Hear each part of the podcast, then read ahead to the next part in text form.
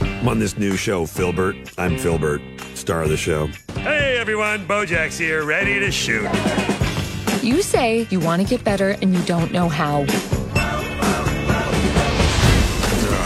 I'm not someone therapy works on. I might be too smart. Oh, Would it kill you to smile?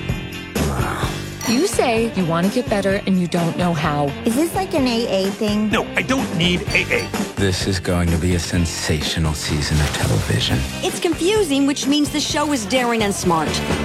I think I can handle exactly this amount of complication as long as things don't become one bit more complicated. Look at you skulking behind doors with a malevolent aura. I'm a bad guy. And the world needs to know. Are you keeping things together? What's going on with you? Are you gonna be okay?